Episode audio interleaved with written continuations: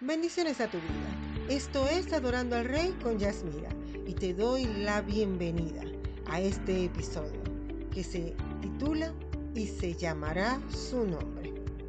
El nacimiento de un niño siempre trae grandes y hermosos retos. Uno de ellos es qué nombre le vamos a poner. Meses antes de su nacimiento pensamos y hasta practicamos llamándolo para ver cuál le quedará mejor. Esto no fue diferente para darle el nombre a nuestro Señor, pero con la gran diferencia que a Él le pusieron el nombre siglos antes de su nacimiento. Y no solo mamá y papá se vieron involucrados en esto, sino el reino de los cielos y el Padre Eterno dieron su grandioso nombre. Esto era algo tan sorprendente y maravilloso que dice la palabra en Isaías 9 del 6 al 7, porque un niño nos es nacido, hijo nos es dado, y el principado sobre su hombro, y se llamará su nombre admirable, consejero, Dios fuerte, Padre eterno, príncipe de paz. Lo dilatado de su imperio y la paz no tendrán límite sobre el trono de David y sobre su reino, disponiéndolo, confirmándolo en juicio y en justicia desde ahora y para siempre. El cero de Jehová de los ejércitos hará esto. Ahora bien, para los israelitas es muy importante el significado del nombre, ya que eso determina su futuro. Los nombres bíblicos son clásicos, tradicionales y se mantienen ajenos a las tendencias. El significado de cada nombre hebreo es muy importante porque puede definir la identidad de una persona, además de estructurar su vida e influir en su destino. Por esta razón, los padres no suelen contar qué nombre bíblico le pondrán al bebé y esperan para hacerlo en un ritual donde públicamente comunican el nombre hebreo elegido. Y así establecen la entrada del niño al pueblo de Israel. ¿Cómo elegir un nombre hebreo? El proceso de selección de un nombre judío puede ser largo y trabajoso. Los rabinos aconsejan que se debe tomar la elección de manera consciente para entender cuál es el significado de cada nombre hebreo. Los padres pueden pensar en los atributos de algún personaje bíblico y así elegir el nombre mejor para su hijo. O pueden honrar a un miembro de la familia nombrando al pequeño como ese pariente. La tradición judía sugiere que el idioma hebreo es la lengua escogida por Dios para transmitir su mensaje a la humanidad. Por esta razón, los nombres bíblicos tienen un significado especial para el pueblo israelita. Ellos, al darle un nombre a sus hijos, le profetizan lo que ellos serán. En la palabra vemos muchos ejemplos. Uno de ellos está en Primera de Samuel 1 del 19 al 20. Y dice así la palabra: Temprano, a la mañana siguiente, la familia de Elcaná se levantó, adoraron al Señor y luego regresaron a su pueblo de Ramá. Elcaná tuvo relaciones sexuales con su esposa Ana, y el Señor se acordó de Ana. Ella concibió y para esas fechas al año siguiente dio a luz a un hijo. Ana le puso por nombre Samuel, pues dijo, su nombre es Samuel porque se lo pedí al Señor. Allí vemos el significado de por qué ella le puso ese nombre a su hijo. En Primera de Crónicas 4 del 9 al 10 lo dice así. Y Jabes fue más ilustre que sus hermanos, y su madre lo llamó Jabes, diciendo porque lo di a luz con dolor. Jabes invocó al Dios de Israel diciendo, oh, si en verdad me bendijeras, ensancharas mi territorio, y tu mano estuviera conmigo, y me guardaras del mal, para que no me causara dolor. Y Dios le concedió lo que pidió. Vemos aquí el significado del nombre de Jabes. Era dolor. Cada vez que lo llamaban, eso era lo que invocaban, y eso era lo que él recibía.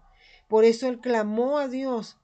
¿Por qué? Para que no le causara dolor y fuera cambiado de una vez por todas y se rompiera todo aquello que le causaba a él este malestar, este dolor, esta afrenta en su vida a causa de lo que profetizaron por su nombre.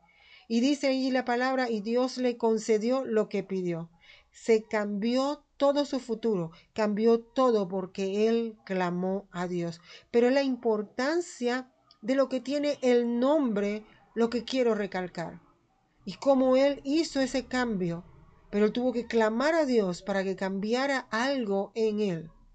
Génesis 41 del 50 al 52 dice, y nacieron a José dos hijos antes que viniese el primer año del hambre, los cuales le dio a luz a Senat, hija de Postifera, sacerdote de On. Y llamó José el nombre del primogénito Manasés, porque dijo, Dios me hizo olvidar todo mi trabajo y toda la casa de mi padre. Y llamó el nombre del segundo Efraín, porque dijo, Dios me hizo fructificar en la tierra de mi aflicción. Aquí hay dos significados del por qué el nombre de sus hijos. Y cada vez que los llamaba, eso era lo que estaba mencionando. Si para ellos es tan importante darle un nombre a sus hijos, ahora que ya sabes cómo lo fue el darle el nombre a nuestro Señor. Este nacimiento era el más esperado. Todo el cielo y la tierra lo iban a celebrar y muchos siglos antes dieron el anuncio. En Isaías 7:14 dice, Por tanto el Señor mismo os dará señal.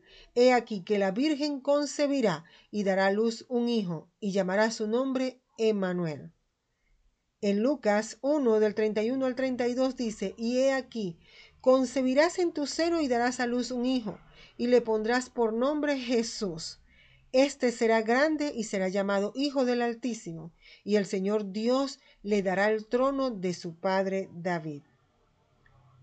En Isaías 9 del 6 al 7, como lo leímos anteriormente, dice, porque un niño nos es nacido hijo nos es dado, y el principado sobre su hombro, y se llamará su nombre, admirable, consejero, Dios fuerte, Padre eterno, príncipe de paz. Lo dilatado de su imperio y la paz no tendrán límite sobre el trono de David y sobre su reino, disponiéndolo y confirmándolo en juicio y en justicia desde ahora y para siempre. El celo de Jehová de los ejércitos hará esto. Mateo 1 del 22 al 25 dice, todo esto aconteció para que se cumpliese lo dicho por el Señor, por medio del profeta, cuando dijo, He aquí una virgen concebirá y dará a luz un hijo, y llamarás su nombre Emmanuel, que traducido es Dios con nosotros. Y despertando José del sueño, hizo como el ángel del Señor le había mandado, y recibió a su mujer pero no la conoció hasta que dio a luz a su hijo primogénito y le puso por nombre Jesús. Isaías 7:14 lo dice, esa señal gloriosa de que iba a nacer un hijo. Ahora bien, veamos qué significa cada una de estas características del nombre del Señor, que son admirable, consejero, Dios fuerte, Padre eterno, príncipe de paz, el amado del cielo, el gran yo soy. Veamos qué significa admirable. Esto es digno de admiración, muy bueno o excelente.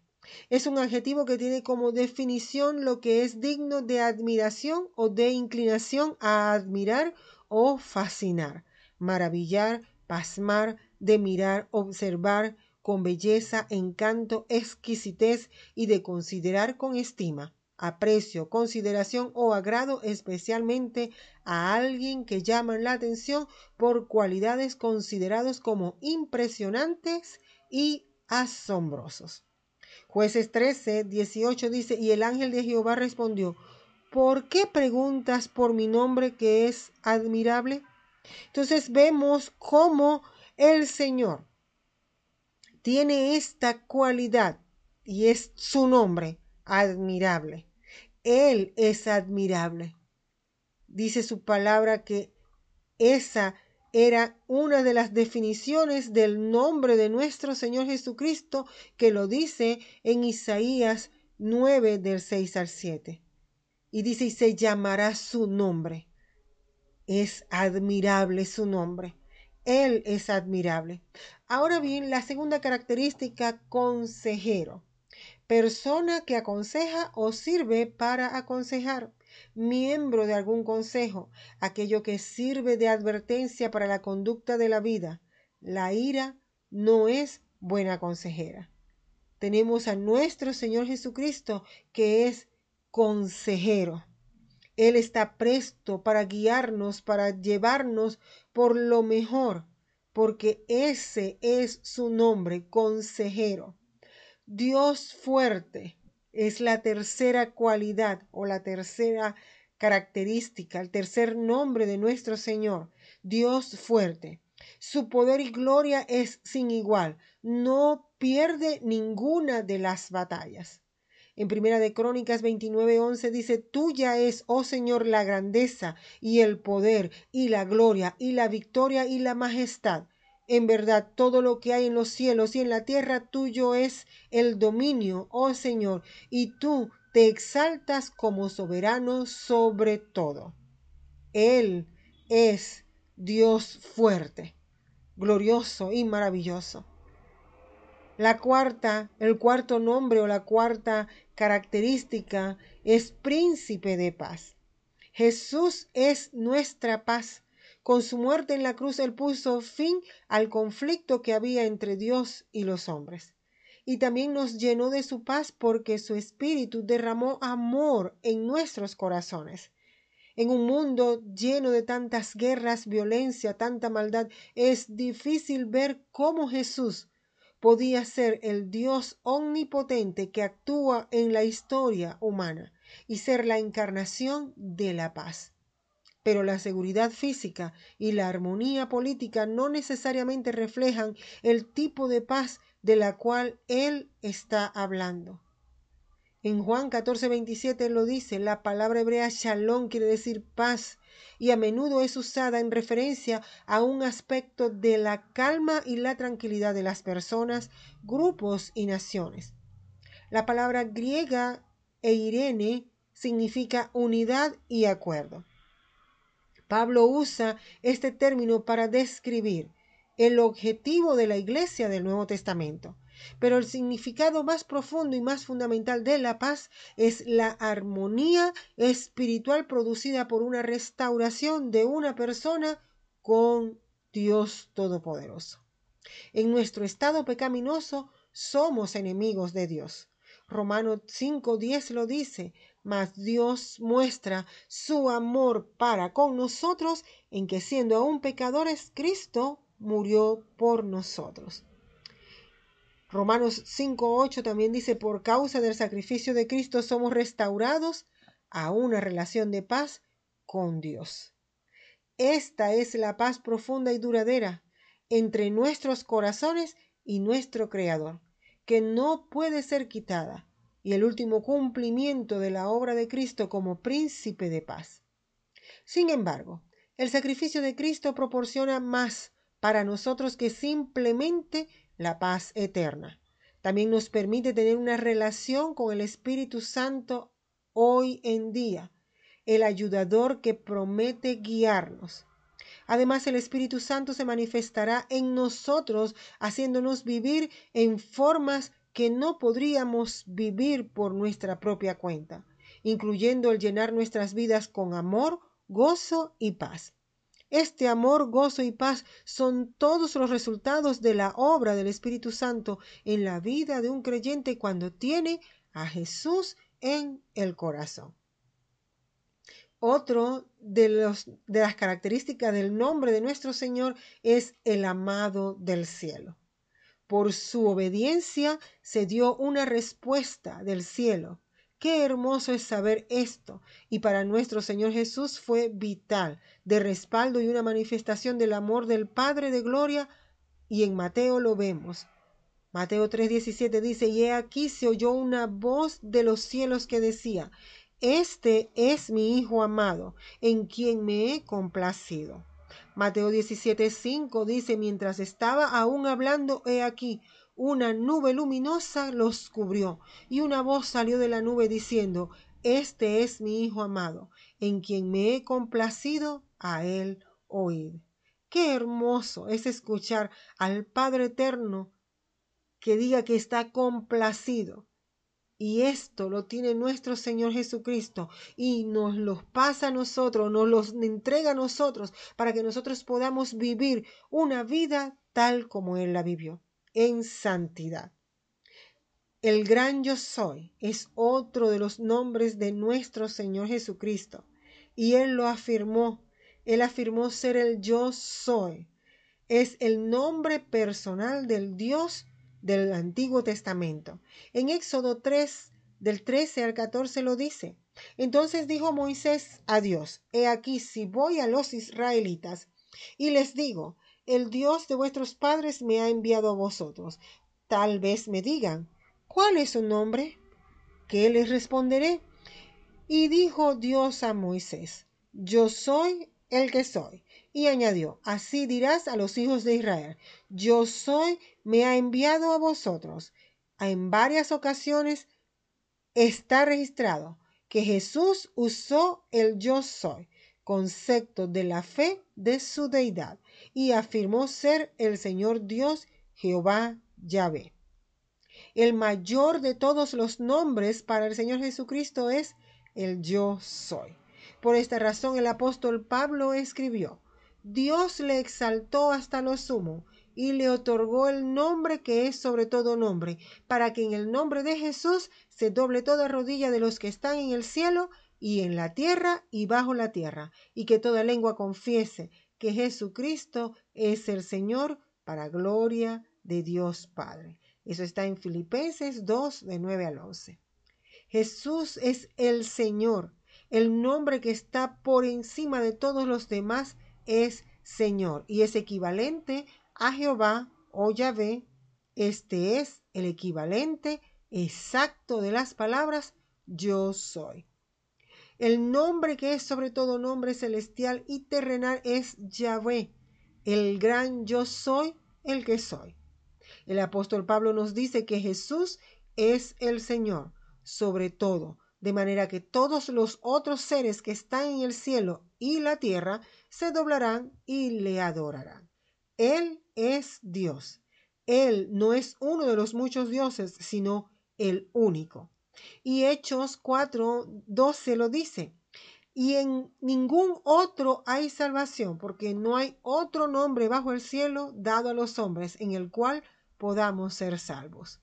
En Timoteo 2.5 dice, porque hay un solo Dios y también un solo mediador entre Dios y los hombres, Cristo Jesús, hombre. En Primera de Corintios 8:4 dice, por tanto, en cuanto de comer de lo sacrificado a los ídolos, sabemos que un ídolo no es nada en el mundo y que no hay sino un solo Dios. El nombre de nuestro Señor es poderoso y maravilloso se llamará su nombre. Él es grande y maravilloso. Se llamará su nombre porque sobre todo nombre, el de Él es admirable, consejero, Dios fuerte, Padre eterno, príncipe de paz, el amado del cielo, el gran yo soy. Muchos siglos antes de él nacer, ya se estaba declarando el grandioso nombre de nuestro Señor Jesucristo. Y lo dice en Lucas 2.11, que os ha nacido hoy en la ciudad de David un Salvador, que es Cristo el Señor. Y esto lo hizo porque de tal manera amó Dios al mundo que ha dado a su Hijo unigénito para que todo aquel que en Él cree no se pierda, mas tenga vida eterna. Es su amor tan grande y maravilloso lo que ha hecho de Él ese Dios todopoderoso para que nosotros cuando clamemos ese nombre tan poderoso podamos vencer, podamos seguir adelante y podamos entrar a la presencia del Dios Padre Todopoderoso gracias a ese nombre. No tengas miedo de adorar a Dios demasiado. El peligro está en adorarlo muy poco. Finalmente recuerda que hoy tienes un día lleno de vida donde puedes decidir dar la gloria y la honra al único y sabio Dios. Si esta palabra ha edificado tu vida, por favor compártela y sé ese faro que ilumine a otras vidas a ir a los pies de nuestro Señor Jesucristo. Me gustaría saber de ti en cómo el Señor ha bendecido tu vida. Y recuerda, comentar, compartir, pero sobre todo adorar. Adora al Rey de Reyes con todas tus fuerzas y con todo tu corazón, y verás cómo se abren las ventanas de los cielos y derrama bendición hasta que sobreabunde. Hasta la próxima entrega. Con amor, Yasmira.